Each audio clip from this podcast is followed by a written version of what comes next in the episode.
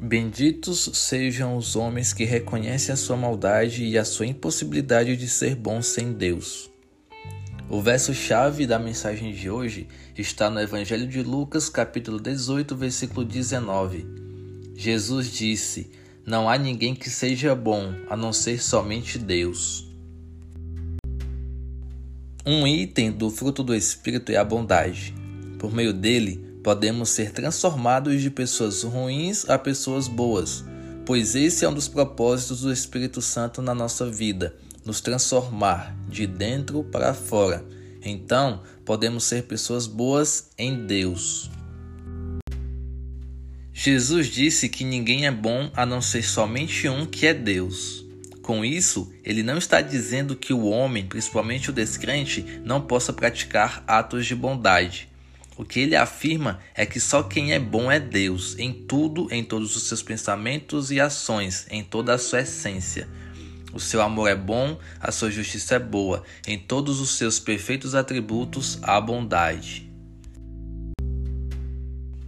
Já no homem só há maldade, desde a queda. Toda a humanidade está debaixo do pecado.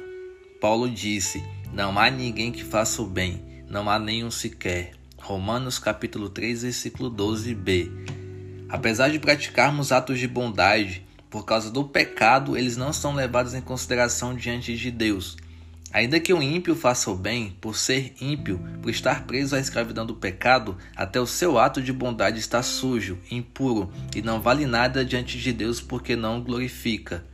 Então, esse papo de que há homens bons que fazem o bem e que ajudam o próximo é apenas a visão turva de outro homem sobre o seu semelhante. A verdade é que, diante de Deus, qualquer homem que seja que não crê nele é mau, ainda que aos nossos olhos eles pareçam bons.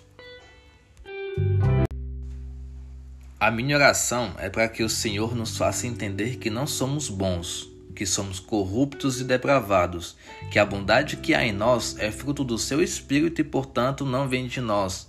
Que o Senhor nos faça entender que somente Ele é bom e que o descrente, por mais que pratique atos de bondade, nunca poderá ser considerado bom diante dos parâmetros de Deus, que tem como base a fé e a obediência a Ele. Que o Senhor Jesus abençoe a todos que reconhecem a sua maldade e que buscam ser bons nele, não para vanglória, mas para glorificá-lo. Amém?